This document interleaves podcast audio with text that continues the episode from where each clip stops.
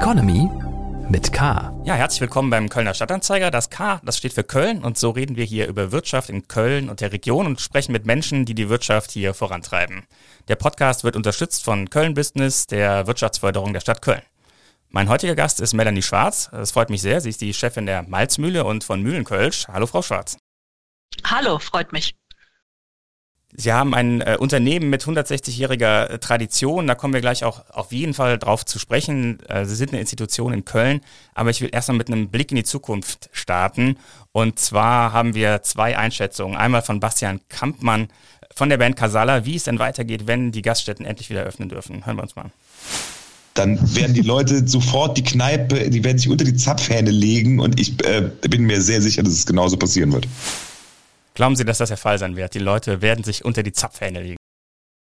Na, unter die Zapfhähne legen jetzt vielleicht nicht direkt, aber wir haben ja drumherum um Köln das erste Wochenende oder die ersten zwei Wochenenden hinter uns, wo man öffnen konnte mit einem relativ gemischten Bild. Es gibt äh, ganz viele, die freuen sich wahnsinnig, wenn sie endlich wieder ihr frisch gezapftes trinken dürfen. Ja, da bin ich dabei. Da gehört Caroline Kebekus dazu und wir hören uns an, was sie gesagt hat.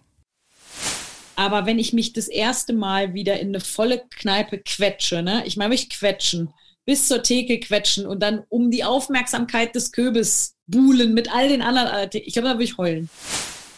Glauben Sie, die Leute werden in Tränen ausbrechen, wenn die Malzmühle wieder aufmacht?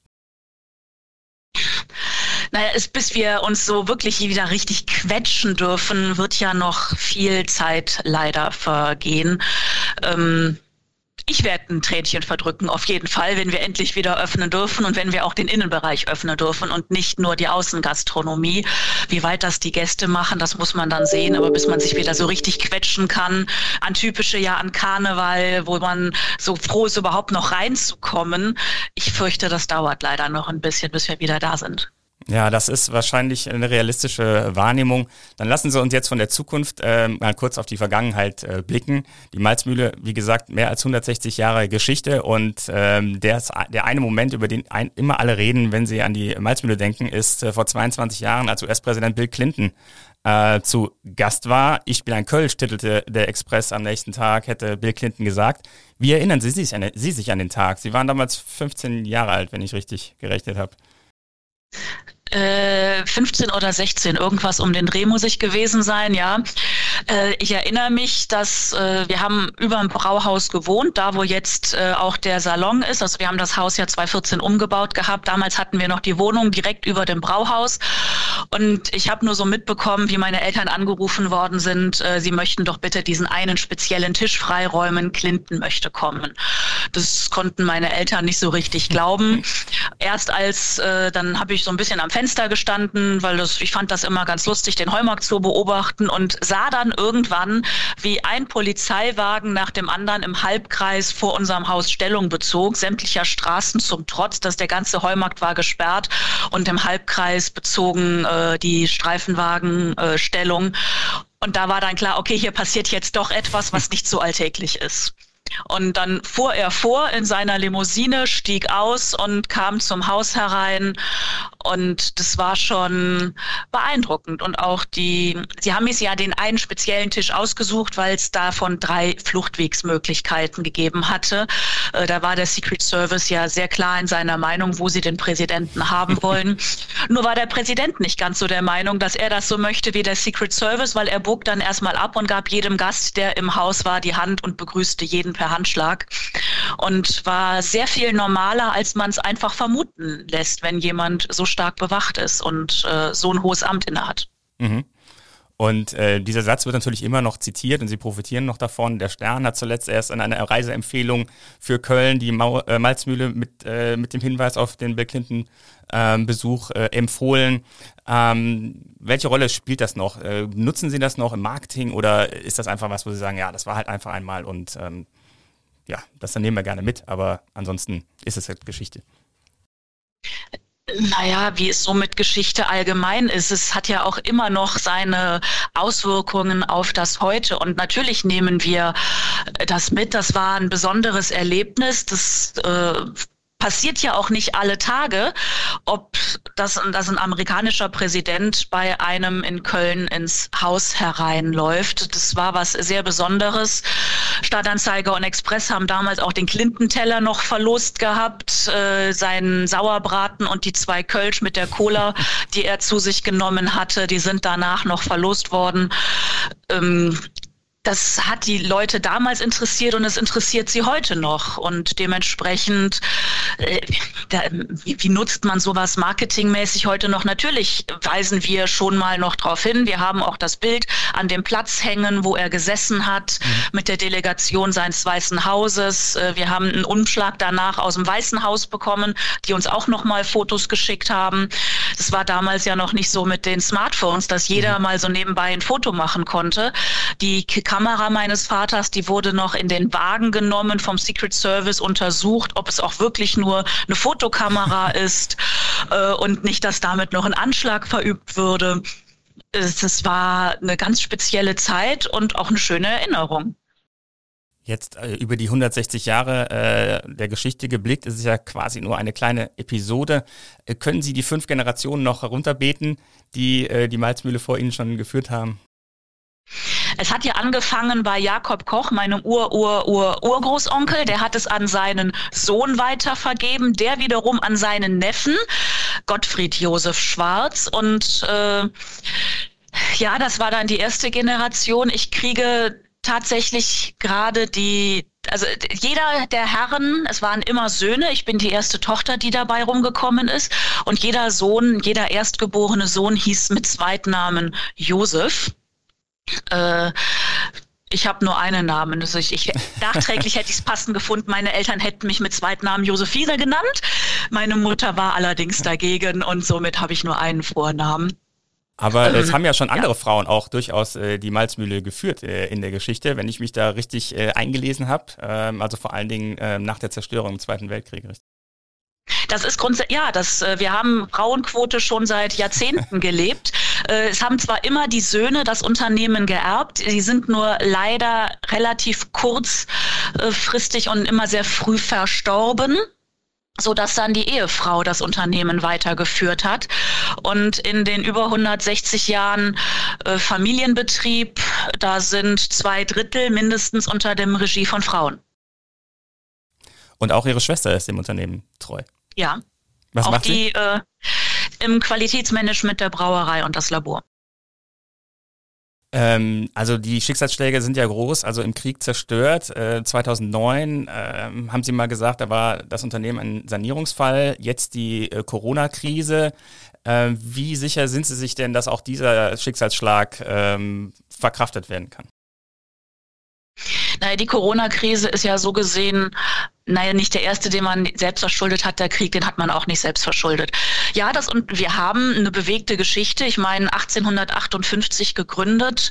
Äh, das ist, wir haben es letztens noch mal gehabt. Napoleon ist gar nicht so viel lange Zeit vorher aus Köln verschwunden gewesen.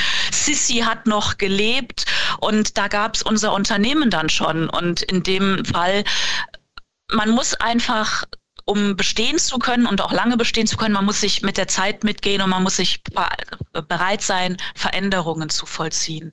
Und das haben wir geschafft. 2009, das hatten wir damals tatsächlich selber verschuldet, haben uns aber auch aus eigener Kraft wieder zurück ins Leben gearbeitet, dass wir zuletzt unheimlich gut dastanden. Davon profitieren wir jetzt in der Corona-Krise natürlich auch, dass wir 2019 einfach ein super Jahr hatten, stabil, gut aufgebaut aufgebaut waren.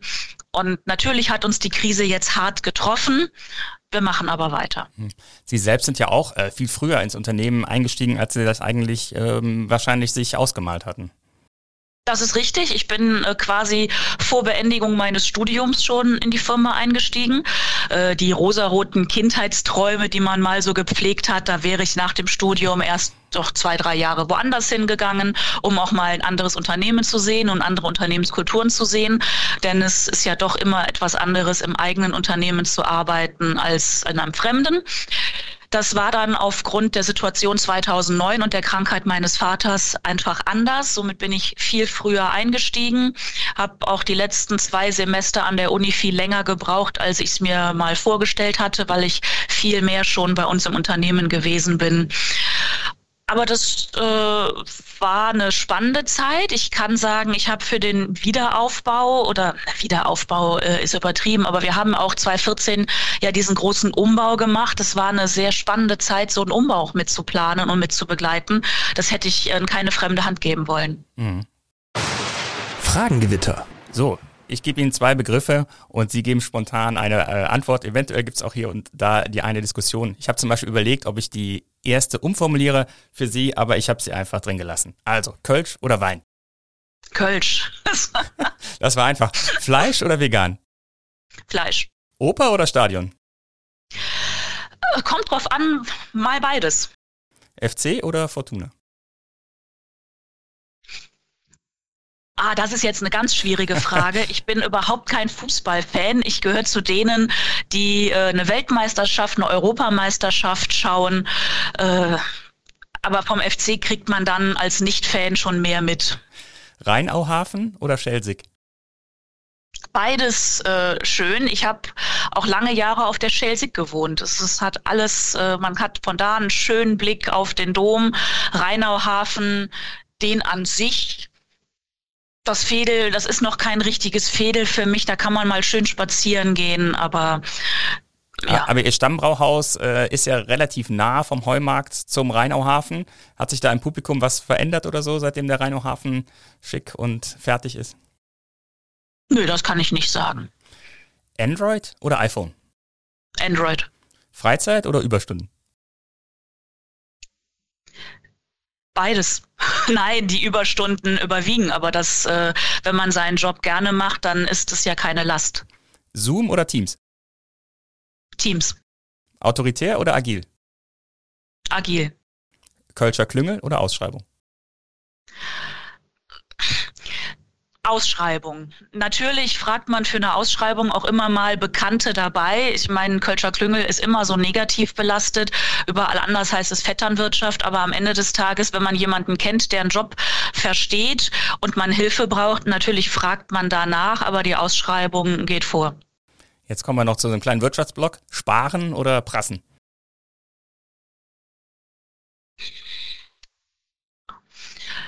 Ich persönlich bin für Sparen. Man muss aber, muss aber auch investieren, um äh, ein Unternehmen weiterbringen zu können. Aktie oder ETF?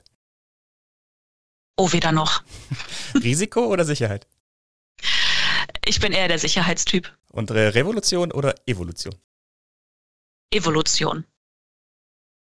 So, dann steigen wir wieder ein ins, äh, ins Gespräch. Ähm, Sie haben eben schon erwähnt, 2009, als Sie dann in die Firma eingestiegen sind, ähm, dass ähm, es eine schwierige Situation war und ähm, dass die Familie sich sehr auf der Tradition eben ausgeruht hatte.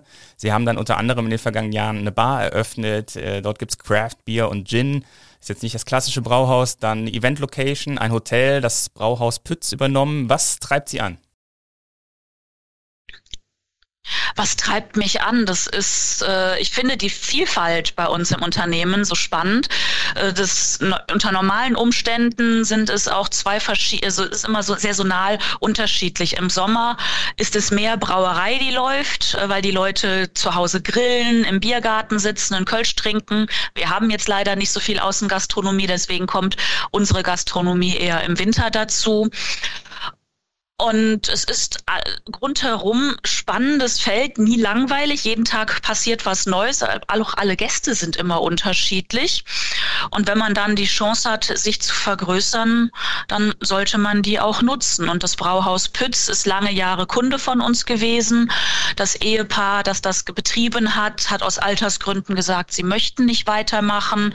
Und natürlich versuchen wir das dann weiter zu betreiben und haben es in eigene Hand übernommen. Und genauso ja auch den Kölschen Bur. Da war zwar vorher nicht Mühlenkölsch als Bier drin, aber der Betreiber kam ebenfalls auf uns zu, wollte gerne sich verändern Und äh, das am Eigelstein gab es uns noch nicht so. Auch eine schöne Möglichkeit, uns in die Richtung zu vergrößern. Der Eigelstein soll ja dann auch etwas verkehrsberuhigt werden. Ich bin mal gespannt, wie das am Ende des Tages ausgehen wird. Aber da haben wir vor dem Haus jetzt zumindest die Möglichkeit, auch ein paar Tische draus zu stellen. Mhm. Und so hat man immer wieder etwas Neues, womit man zwar mit altbekanntem Wissen und trotzdem wieder von vorne anfangen darf. Das Hotel, das hat ja sogar weltweit Schlagzeilen gemacht, wegen der Zapfhähne auf einigen Zimmern. War das äh, eigentlich Ihre Idee? Die ist beim Kölsch entstanden, die Idee. Bei einem nur. ich habe sie jetzt nicht so gezählt im Nachhinein, aber bei der ganzen Planungsrunde, bis man so einen Umbau plant, da vergeht ja schon einige Zeit. Und natürlich wollten wir ein USP haben. Und was das bot sich einfach an. Und dann beim Kölsch, äh, ich kann Ihnen nicht mehr genau sagen, wer es war. Es war ein Gemeinschaftsprodukt. Sie sind auch mit der Band, mit den Höhnern eng verbunden. Ähm, es gibt ein Hochzeitsfoto von Ihnen, Ihrem Mann und der Band und die Band hat den Namen für ihre Event-Location gegeben, den Höhnerstall. Jetzt waren noch sehr viele Leute überrascht, dass diese Partnerschaft ähm, enden wird. Warum ähm, ist es denn dazu gekommen? Also erstmal, das hatte mit Corona rein gar nichts zu tun. Wir haben uns vor zwei Jahren schon mit den Höhnern darauf verständigt, dass es zu Aschermittwoch diesen Jahres vorbei sein wird. Mhm. Ähm, wie ist es dazu gekommen? Die Band hat sich weiterentwickelt, wir haben uns weiterentwickelt und in der Band selber haben sich auch die Interessen so ein bisschen verschoben. Es war ja zu denen, mit denen wir damals diese Verbindung eingegangen sind, kaum noch jemand jetzt in der Band. Die Band hat sich ja unheimlich verändert, personell auch verändert. Und wir haben uns ebenfalls weiterentwickelt. Es ist ja damals so schön als das Höhner Museum tituliert worden. Ein Museum sollte es aber nie sein. Ein Museum ist etwas Staubiges, Verpieftes. Und wir haben ganz tolle Veranstaltungen dort gemacht, die alles andere als staubig sind. Und so haben einfach die Planungen von beiden Seiten ergeben, dass man freundschaftlich verbunden ist, aber jetzt getrennte Wege gehen wird. Und welche Pläne haben Sie jetzt für den bisherigen Höhnerstall? Er wird auch eine Event-Location bleiben. Wir werden das Tagungsgeschäft ausbauen und äh, werden dann auch hoffentlich bald mit dem neuen Konzept und neuem Namen auch an die Öffentlichkeit gehen können. Das hat sich jetzt einfach ein bisschen verschoben, weil wir das nicht sagen wollten, während eh keiner ins Haus rein darf. Wird aber nicht die Blackfirst-Stube. Nein. Ähm, es geht aber nicht immer nur vorwärts. Vergangenes Jahr haben sie sich zum Beispiel aus Pulheim äh, zurückgezogen. Äh, wenn ich da richtig äh, gerechnet habe, drei Jahre vor Auslaufen des Pachtvertrages, das Brauhaus am Rathaus zurückgegeben. Äh, war das dann eine Reaktion auf die Corona-Entwicklung oder warum haben sie sich entschieden, sich auf Köln zu konzentrieren? Weil es äh, doch, obwohl Pulheim relativ nah ist, wir gemerkt haben, dass es deutliche oder größere Schwierigkeiten gibt, ein Haus zu führen, was relativ weit dann weg ist. Es ist was anderes zwischen dem Rudolfplatz, Heumarkt oder Eigelstein hin und her zu fahren, als mal eben nach Pulheim zu fahren.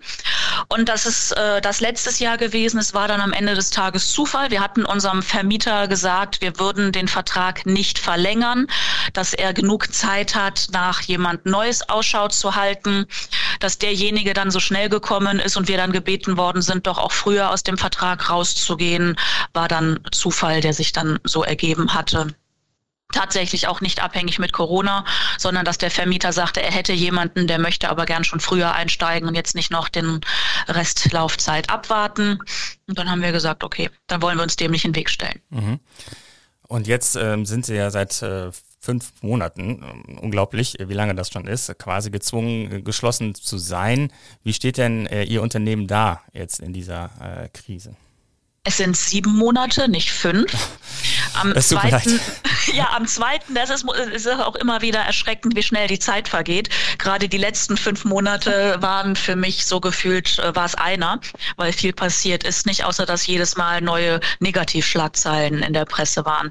Nein, am 2. November 2020 mussten wir schließen. Den ersten, das war der Sonntag, hatten wir noch den letzten Tag offen. Das letzte Kölsch hier vor Ort getrunken und seitdem dürfen wir nicht mehr arbeiten, in der Hoffnung, dass es sich im Juni jetzt dann auch, wenn in Köln die Zahlen stabil bleiben, dann endlich wieder ändern wird. Ja, wir haben versucht, mit unseren Mitarbeitern in Kontakt zu bleiben. Wir haben regelmäßig Videokonferenzen mit allen gemacht. Wir hatten eine kleine digitale Weihnachtsfeier, um die Leute auch nicht alle zu verlieren. Das ist natürlich nicht ganz gelungen. Ähm, Alleine deswegen, weil die Leute keine Lust hatten, so lange ohne Job zu sein. Die sind teilweise von ihren Nebenjobs abgeworben worden und dort jetzt in die Festanstellung gegangen. Aber wir haben noch, das Kernteam ist nach wie vor vor Ort und es freut sich jeder auf die nächste Öffnung, die dann hoffentlich bald kommen wird. Es hat eine lange Diskussion gegeben, dass die Kölschbrauer keine Hilfen bekommen konnten, gerade wenn sie gleichzeitig einen Hotelbetrieb haben. Wie haben Sie die Phase erlebt? Und der Brauereiverband hat sich ja auch sehr dafür eingesetzt, dass das dann doch anders äh, entschieden wurde. Ja, das Hotel betrifft ja gar nicht so viele, sondern das Brauhaus war für viele das große Problem. Dass äh, bei der November-Dezember-Hilfe wurde ja Hilfen für die direkt betroffenen Unternehmen angekündigt. Und ansonsten ging es um die Mischbetriebe mit einer 80-20-Regelung, dass man mindestens 80 Prozent Hotelgastronomie als zwangsweise geschlossen haben musste. Und das haben die meisten Brauereien einfach nicht gehabt und hatten, und die sind, obwohl es eigenständige Unternehmen waren, sind die Unternehmen als ein Verbund bewertet worden und in einen Topf geschmissen worden und haben somit keine Hilfe und keinen Ersatz, keinen Schadensersatz. Am Ende des Tages ist es ja keine wirkliche Hilfe, jedenfalls nicht in meinen Augen. Es ist ein Schadensersatz, es ist eine Art Schmerzensgeld dafür, dass wir jetzt so lange den Mund halten mussten und still sein sollten, nicht arbeiten durften. Das hat die Regierung dann auch glücklicherweise so weit eingesehen, dass der Verbund gelockert wurde und die Brauhäuser als eigenständiges, als eigenständiger Betrieb gewertet wurden, dass auch für diese die Hilfen dann geflossen sind. Sie hatten eben erwähnt, 2019 war ein gutes Jahr. Sie haben die Zahlen veröffentlicht im, im Bundesanzeiger. Ich hoffe, dass ich jetzt nichts Falsches sage. 14 Millionen Euro Umsatz, eine Million Euro Gewinn. Und in den äh, Ausblick haben Sie geschrieben, dass Sie auch davon ausgehen, das vergangene Jahr und dieses Jahr äh, mit positiven äh, Ergebnissen, wenn auch deutlich unter dem Niveau von 2019 abzuschließen. Das heißt, bei Ihnen wirken die Hilfen. Wie gesagt, also ich finde es ja nicht so, also dieses Hilfen ist immer so vom Wortverständnis bei der Politik ist das auch so. Ich fände Schadensersatz viel angemessener. Mhm. Aber ja, eine November- und Dezember-Hilfe, so wie sie nun mal heißt, wenn man ordentlich über seine Bücher immer alles ordentlich abgerechnet hat, dann helfen diese Hilfen auch. 75 Prozent eines Umsatzes. Ein Brauhausgeschäft ist klassischerweise November, Dezember, Januar, Februar, dann in den Karneval noch hinein. Aber da haben wir mit November, Dezember schon die stärksten Monate. Und dann ist mhm. das, natürlich haben wir auch alle Mitarbeiter sofort in die Kurzarbeit versetzt, weil wir nun mal nicht mehr für jeden Vollzeit eine Beschäftigung hatten und haben einen sehr harten Sparkurs betrieben, um einfach das Unternehmen gesichert weiter bestehen lassen zu können. Und die Hilfen mit aller berechtigter Kritik, die sind viel zu spät gezahlt worden. Da gibt es viel zu viele Fallstricke. Jede Woche, die man äh, früher oder später den Antrag abgibt, gibt es neue Bedingungen, neue AGBs. Es ist alles immer und immer wieder verändert worden. Es ist ein Wirrwarr und Dschungel an, be, an Bedingungen und Wenn-Danns, die damit verknüpft sind. Aber sie können auch helfen, ja. Der Sparkurs, den Sie angesprochen haben, was heißt das? Was haben Sie entschieden? Was, was, äh, wo konnten Sie sparen? Wir haben Investitionen geschoben, wir haben sämtliche Ausgaben reduziert und nur noch das Nötigste eingekauft. Das sind die Dinge, vor allem die Investitionen. Das wird auch noch etwas dauern, bis wir das wieder aufnehmen. Aber fürs Erste haben wir alles gestoppt, was man stoppen konnte. Investitionen, das ist ja wahrscheinlich vor allen Dingen die neue Brauerei, die Sie in Löwen nicht bauen. Heißt das, das Projekt wird sich äh, verzögern dadurch? Auf jeden Fall. Mhm. Das heißt, wann rechnen Sie damit, dass Sie äh, in, in Löwen nicht äh, brauen können? Das ist eine gute Frage. Wir haben die gesamten Planungen und alles gestoppt. Mhm. Das, das werden wir jetzt erst wieder aufnehmen und dann wird sich zeigen, wie sich das alles umsetzen lässt. Mhm. Ähm, auf dem, auf dem Kölschmarkt, da sind Sie mit äh, 3% Marktanteilen etwa äh, eine der, der kleineren Marken. Wie sehen Sie so den, den Wettstreit mit den, mit den Platzhirschen Reisdorf, Früh und äh, Gaffel? Der Wettstreit, der ist ja seit Jahren beständig. Das sind die drei großen. Äh, das, die haben zusammen ja über 70, 75 Prozent Marktanteil. Und dagegen sind wir wirklich sehr klein. Wir machen unsere Schiene. Wir sind äh, das hochpreisigste. Wir sind ja, darf ich das so sagen? Ich finde uns am leckersten. Sie dürfen das sagen. ich darf, also danke. Ich also das. Ähm, äh, wir schmecken aber ein bisschen anders. Das kriegen wir zumindest auch von Gästen wieder gespiegelt, dass äh, man unser handwerkliches Brauverfahren schmeckt, dass wir etwas malziger sind, etwas und anders einfach. Und der mit den mit den dreien natürlich stehen wir irgendwo im Wettbewerb und dann auch wieder nicht, weil die einfach so viel größer sind. Mhm. Es gibt ja diverse Trends, die man bei den Großen sieht, also zum Beispiel klare Flaschen, alkoholfrei, ähm, Fassbrause natürlich, das macht Mühlenkölsch alles nicht. Warum denn nicht? Naja, die Flasche, äh, da sind wir auch der Bauarbeiter, der alten Bauarbeiterpulle, der schöne 05er Pulle von damals sind wir ja als einzige treu geblieben. Mittlerweile kommen sie alle wieder zurück. Trends kommen und gehen ein bisschen. Man muss nicht jeden jetzt mitmachen. Fassbrause ist für uns auch überhaupt kein Thema. Wir können es nicht. Mhm es gibt unsere Produktion einfach nicht her. Und was soll ich mir mich Dinge mit Dingen bemühen, die ich ganz aufwendig und teuer irgendwo einkaufen muss? Und dann habe ich gegen die Fassbrause von der Gaffel auch einfach keine Chance. Das äh, muss ich nicht angehen. Natürlich machen wir immer mal wieder auch was Neues und was anderes, haben das hauptsächlich aber über die eigene Gastronomie auch vertrieben. Da hatten wir auch in der Bar alle drei Monate ein neues Bier eingebraut, ein anderes Bier um auch zu zeigen, dass wir eine Braukompetenz haben, dass wir das können, was anderes zu machen, aber es ist halt anderer Maßstab und andere Größenordnungen, als die Großen das können. Mhm. Aber es gibt ja auch gerade bei den kleineren Marken ein bisschen Bewegung. Also Schreckenskammer, denke ich mal, ist preislich, preislich wahrscheinlich in ihrem Segment am ehesten äh, angesiedelt. Das wird bei früh äh, im Lohnbrauchverfahren gebraut. Gibt es da neue Wettbewerber quasi von dieser Nischenseite? Hellers ähm, fällt mir auch noch ein. Ja, Schreckenskammer ist, äh, ich würde sagen, auch ganz klar gegen uns positioniert worden. Das mhm. wird ja auch nicht nur von der Früh gebraut, sondern auch von der Früh vertrieben. Die haben da ja ordentlich was an Marketing-Power dahinter gesteckt.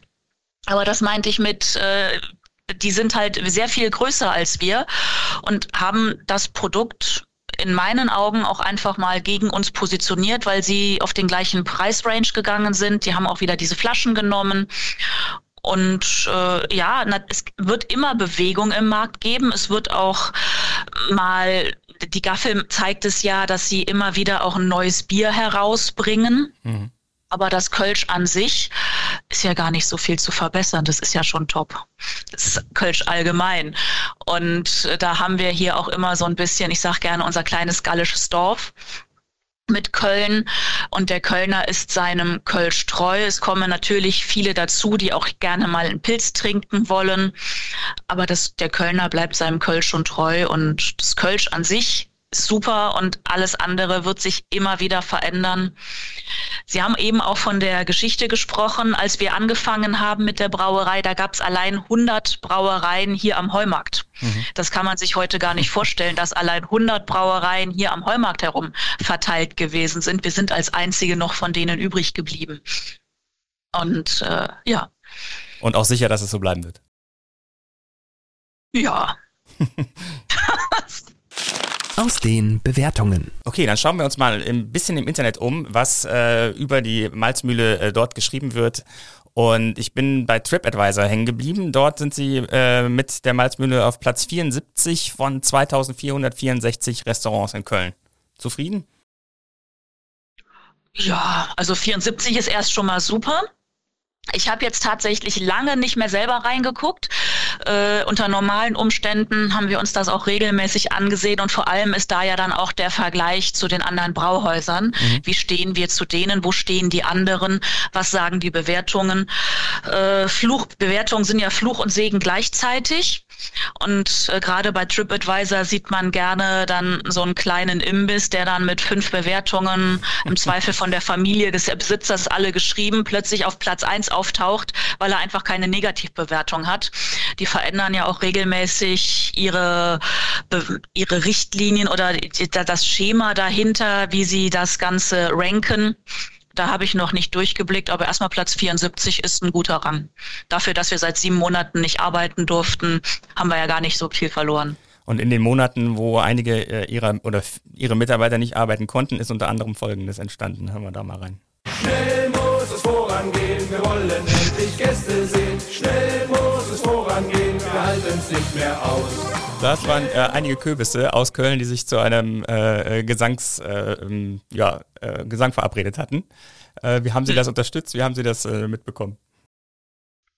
Na, einer der Herren, die da mitgemacht haben, ist ja der Olaf Goebbels. Das ist unser Leiter vom Kölschen Bur und hat auch dort gedreht. Und von daher äh, in der Ideenfindung waren wir nicht beteiligt, aber ich fand es eine super Sache. in den Kommentaren, da wird da natürlich sehr viel gelobt, aber auch ein bisschen gestänkert, weil ähm, ein, ein Nutzer schreibt, ähm, Öffnungen in Bereichen, wo viel aus, Alkohol ausgeschenkt wird und damit die Hemmschwelle sinkt, wären jetzt der Untergang für jeden Fortschritt. Ja, vielen Dank auch. Äh, wir haben seit sieben Monaten geschlossen. Die Inzidenz hat eine Berg- und Talfahrt hingelegt. Wir hatten die schlechtesten Werte, wo keiner von uns arbeiten durfte. Also dieses reine Inzidenzstarren, ich kann es langsam nicht mehr hören. Ich werde mich daran gewöhnen müssen, dass mich das noch eine Zeit lang begleitet, aber das kann es alleine eigentlich nicht sein. Sonst hätten die Zahlen der Vergangenheit ja viel besser sein müssen, waren sie aber nicht. Von daher, wie viel Anteil die Gastronomie wirklich daran hat, kann keiner so richtig sagen. Und äh, ich bin eher ein Freund davon, kontrolliert zu öffnen, dann bitte aber auch das wirklich nachkontrolliert und dass auch geprüft wird, werden Abstände eingehalten, werden Hygienekonzepte eingehalten, dann wäre das für mich aber viel sicherer, als wenn sich 20, 30 Mann im Garten treffen und an gar nichts denken. Mhm. Eine andere Rezession, Rez, oh Gott, eine andere Rezension, ich glaube von äh, Google. Ähm, da hat jemand geschrieben, das Essen ist gut, Service und Freundlichkeit sind stark ausbaufähig. Da habe ich jetzt gedacht, Freundlichkeit, ob das vielleicht mit dem klassischen Bild des Köbis äh, zusammenhängt, der ein bisschen grummelig ist, äh, herzlich, aber ein bisschen grantig auch manchmal. Ist das Bild des Köbis äh, weiterhin so richtig? Es wird in vielen Reiseführern ja noch so benannt, aber eigentlich ist es nicht mehr richtig. Der Köbis muss heute viel freundlicher sein, als er sich das vor 20 Jahren noch erlauben durfte, weil das ganze Verständnis ein anderes geworden ist. Und auch mit vielen internationalen Gästen, die ja immer in Köln gewesen sind, die wollen zwar irgendwie das Brauhaus und diesen ruppigen Köbis sehen, weil sie es in jedem Reiseführer leben, aber sie wollen ihn dann doch nicht wieder ruppig haben. Und äh, da wäre dann interessant, ob der Google-Mensch äh, jemand ist aus Köln oder aus dem Umland oder gar, gar nicht aus Deutschland. Ähm, Nein, der Köbis muss viel freundlicher sein, als das damals noch gewesen ist. Und mit seinen paar Spezies macht er noch den ein oder anderen Scherz. Aber es hat auch jeder mal einen schlechten Tag und äh, Freundlichkeit ist dann auch immer etwas, was von zwei Seiten ausgeht. Und ist Köbis tatsächlich noch den Männern vorbehalten als Begriff? Heißt es Köbis und Kellnerin? Naja, oder Köbine oder so. das, äh, wir haben auch Damen, die bedienen, aber der Köbis an sich, der Begriff, der ist männlich. Wobei ich jetzt auch selber persönlich kein Freund da bin, über all die Gentrifizierung zu machen. Und ich bin auch Geschäfts in der Geschäftsführung und nicht die Geschäftsführerin. Äh, der Köbis, der ist halt männlich. Trotzdem gibt es Damen, die bedienen. Bei Instagram gibt es natürlich eine Frau Köbis und die arbeitet bei Ihnen, Christine Jakob, und sagt, ich vermisse meine Arbeit und damit euch alle. Ja.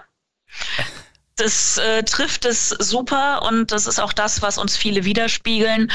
Als wir letzte Woche dachten, oh, vielleicht dürfen wir zum Wochenende öffnen, das äh, gab halbe Jubelschreie in der Belegschaft. Dann kam die Ernüchterung, dass nach drei Tagen Köln schon wieder über die 100 äh, gestiegen ist so warten wir jetzt ab. Und dieses am, man hängt so ein bisschen am Fliegenfänger einer Zahl, die man selber nicht beeinflussen kann. Und das ist für die Moral auch sehr schwierig. Hm, wie gehen Sie mit der Verantwortung um für 150 Mitarbeiterinnen und Mitarbeiter? Wie beschäftigt Sie das, dass Sie ja die Verantwortung haben, auch natürlich während die ähm, Kolleginnen und Kollegen in Kurzarbeit sind? Ja, wir versuchen äh, dem so gut wir können gerecht zu werden. Wir geben Hilfestellungen in sämtlicher Art. Also auch wenn jemand ein privates Problem im Vermieter hat, dann gehe ich auch dort zu Gesprächen mit hin, wenn er das wünscht und versuche da vermittelnd äh, zu äh, einzugreifen. Wir haben betriebliches Gesundheitsmanagement schon vor Jahren eingeführt, um auch auf die Gesundheit es ist, äh, zu achten. Jemand, der viel geht und steht, der muss auch dementsprechend starken Rücken haben. Jetzt während äh, der Pandemie, wir haben immer versucht, Kontakt zu allen zu halten. Ja, wir versuchen dem, soweit wir können, gerecht zu werden und kriegen dadurch auch viel Feedback, äh, dass die Mitarbeiter das schätzen, dass wir uns so für sie einsetzen. Lassen Sie uns vielleicht noch ein bisschen um den, den Standort sprechen, gerade am Heumarkt bei dem Stammhaus. Ähm, das Maritim hat zuletzt Schlagzeilen gemacht, weil es sich von vielen Standorten trennt. Das äh, Hotel am ähm, Heumarkt bleibt aber erhalten. Äh, trotzdem ist das natürlich ein Schlaglicht darauf, wie es der gesamten Hotellerie geht. Die Messe liegt da nieder, es gibt keine Veranstaltungen, gerade auch für Sie natürlich ein, ein Rückschlag, dass die Messegäste nicht äh, zu Ihnen kommen können. Wird der Tourismus, wird das Geschäftsleben in der Stadt wieder auf das alte Niveau kommen? Was glauben Sie? Es wird auf jeden Fall noch mindestens zwei Jahre dauern, bis wir wieder auf ein ähnliches Niveau von 2019 kommen werden. Ähm, ja, das gerade für das Hotel sind es die düstersten Prognosen. Hätten wir nur Hotel, sähe ich, säße ich ein bisschen anders hier. Wir haben an der Stelle glücklicherweise ein relativ kleines Haus mit 37 Zimmern. Die kriegt man dann auch aufgrund der hervorragenden Lage wunderbar an Touristen vermietet, wenn man denn dann irgendwie wieder Touristen beherbergen darf. Das wird sich das Geschäft nur verschieben, weil der Tourist kommt grundsätzlich weniger montags bis freitags, sondern eher freitags bis montags. Und vorher hat sich das wunderbar die Hand gegeben. Der Geschäftsreisende kam unter der Woche und der Tourist kam zum Wochenende bis sich das aber alles wieder so einspielt. Das wird noch zwei, drei Jahre dauern, auch bis Messen wieder in dem Maße stattfinden werden. Da rechne ich dieses und nächstes Jahr noch nicht richtig mit. Wenn was kommt, ich nehme alles, was früher passiert, sehr gerne, aber ich fürchte, das dauert noch so zwei Jahre bestimmt, bis der internationale Gast wieder vermehrt kommt. Hauptsache, wir dürfen uns irgendwann auch Deutschland oder innerhalb Deutschlands wieder etwas freier bewegen und auch dort wieder Touristen empfangen, die dann meinetwegen aus Hamburg oder München anreisen. Die äh, Innenstadt hat sich in den vergangenen Quartalen aber auch geändert, äh, auch durch Corona. Viele Geschäfte haben geschlossen. Das, das, das Bummeln in der Stadt ist natürlich, fällt natürlich auch weg, wo man danach dann vielleicht nochmal ins Brauhaus geht. Ähm, das ist ja eine Perspektive, die Verödung in Anführungszeichen der Innenstädte. Äh, macht Ihnen das auch Sorgen? Beobachten Sie das auch? Oder sagen Sie ja, die Innenstadt behält ihre Attraktivität und das ist nichts, was äh, uns äh, beeinflussen wird? Ja, ob die, die Innenstadt muss schon was dafür tun, dass sie ihre Attraktivität behält. Ähm, auch da kommt es ja darauf an, wie schnell kommen wir zu einer alten, mehr oder weniger Normalität zurück, dass man auch ohne Test sich äh, relativ frei bewegen kann das hat alles hängt zusammen. Das hat man auch letzten Sommer gesehen, als man noch so ein bisschen äh, dann die Gastronomie durfte ja zum 11. Mai letzten Jahres nach dem ersten Lockdown wieder öffnen. Die Geschäfte, das war auch sehr zaghaft. Natürlich gibt es Abhängigkeiten. Vor allem hat aber auch der Handel damals gemerkt, dass äh, die Gastronomie ein wesentlicher Faktor ist, dass die Leute in die Innenstadt kommen und bummeln gehen, weil sie das dann parallel mit einem Essen verbinden können. Mhm. Und genau das passiert beim Online-Shopping ja nicht. Dann, äh, und so hat das eine Wechselwirkung wir liegen aber ja etwas abseits vom Schuss, zwar am Heumarkt, aber es gibt für die meisten im Kopf so eine imaginäre Grenze, dass der Heumarkt bei der Bahn aufhört und eher der nördliche Teil als Heumarkt wahrgenommen wird. Und der südliche, da wo wir sitzen, ist ja hauptsächlich Straße. Ist am Ende des Tages ja auch unattraktiver für einen Gast, äh, sich einfach über fünf Verkehrsinseln zu arbeiten, um auf die andere Straßenseite zu kommen. Nicht so schön, wie wenn man über einen freien Platz Platz gehen kann. Gibt es da Forderungen von Ihnen, dass da städtebaulich was passieren muss? Naja, es gibt theoretisch gibt's einen Masterplan der Stadt Köln, der das äh, vorsehen würde. Ich fürchte, ich werde diesen die Umsetzung nicht erleben. Vielleicht, wenn wir irgendwann mit fliegenden Autos äh, äh, in dritter oder vierter Ebene arbeiten können. Aber so schnell werde ich das, glaube ich, nicht erleben, dass die Seite, die südliche Seite des Heumarks verkehrsberuhigt wird. Dafür ist das einfach ein viel zu großer Knotenpunkt.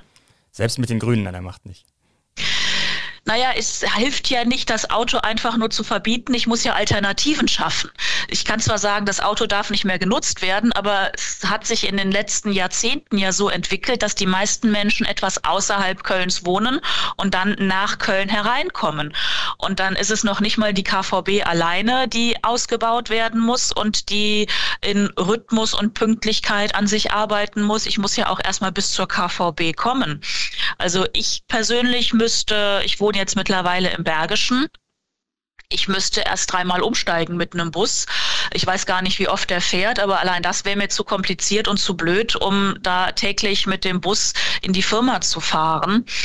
Und solange ich nicht Alternativen habe, kann ich kann ich es zwar verbieten, finde ich, bringt aber jetzt nicht so viel. Also nein, auch mit den Grünen nicht. Und die Diskussion um die Ost-West-Achse, also die Untertunnelung der U-Bahn zwischen Heumarkt und ähm, im Maximalfall Melatenfriedhof für die Linie 1. Was ist da Ihre Position? Würden Sie sich das wünschen? Da gibt es ja auch Skizzen von Flaniermeilen vom Heumarkt, äh, vom Neumarkt Richtung Heumarkt. Würden Sie das begrüßen?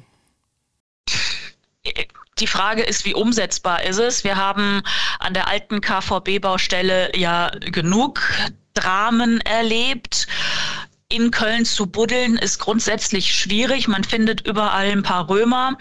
Deswegen ist das ja kein Projekt, was auf zehn Jahre angelegt werden könnte, bis man den Boden allein so frei hat, dass man eine Achse legen könnte.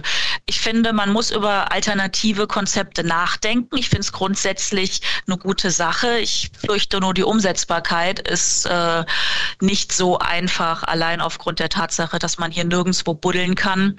Man sieht es an diversen Baustellen. Keiner traut sich auch nur groß durch den Boden zu gehen, weil jeder Angst davor hat, äh, auf Römer zu treffen. Und auf Weltkriegsbomben. Oder auch das.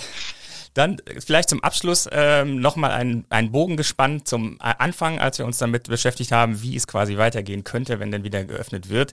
Wir hatten äh, ein Gespräch mit einem äh, Biergartenbetreiber eines neuen äh, Biergartens an der Warner Heide und der hat uns gesagt, ja, die Außengastronomie hat geöffnet, äh, geöffnet, aber wir erhalten bislang von der Malzmühle nur 10 Liter Fässer.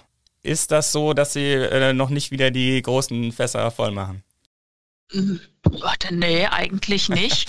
Das müsste ich jetzt tatsächlich nachgucken, was da schiefgegangen ist. Ähm, natürlich haben wir für im, wir müssten die, die Fassabfüllung ist jetzt wieder hochgefahren worden. Was soll ich 30er und 50er abfüllen, äh, wenn die Leute sie nicht abnehmen können? Und für den Hausgebrauch ist ein 30er dann vielleicht doch sehr ambitioniert. Von daher ist das eine Zeit lang tatsächlich die Szene das höchste Gebinde gewesen, was wir abgefüllt haben. Aber mittlerweile gibt's wieder alles. Und hatten Sie Kölsch äh, wegschütten müssen, das nicht äh, Abnehmer gefunden hatte? Das Thema wird jetzt noch auf uns zukommen. Es haben ja viele gewartet mit der Rückgabe, auch weil wir hier keinen Platz hatten, sämtliche Fässer anzunehmen. Also das Thema wird jetzt noch auf uns zurollen, auch mit äh, der veränderten Überbrückungshilfe 3, wo jetzt ja dann auch der Gastronom das Bier anmelden darf äh, für die Warenwertabschreibung. Ich bin gespannt, wie viel wir da wiederkriegen werden, was dann jetzt abgelaufen ist. Frau Schwarz, ganz herzlichen Dank für dieses Gespräch. Äh, hat mich sehr gefreut, dass Sie sich die Zeit genommen haben. Sehr gerne, ich danke Ihnen. Das war Melanie Schwarz, Geschäftsführerin von Mühlenkölsch und der Malzmühle. Dieser Podcast wird unterstützt von Köln Business, äh, der Wirtschaftsförderung Köln. Und ich möchte auch noch den zweiten wöchentlichen Podcast des Kölner Stadtanzeiger ans Herz legen. Das ist Talk mit K. Dort spricht die stellvertretende Chefredakteurin des Kölner Stadtanzeiger Sarah Brasak regelmäßig mit Kölner Persönlichkeiten wie eben Bastian Kampmann oder Caroline Kebekus. Gerne reinhören. Wir freuen uns hier über jeden, der in der kommenden Woche wieder dabei ist äh, bei Economy mit K und ich freue mich über alle, die uns abonnieren und empfehlen. Tschüss.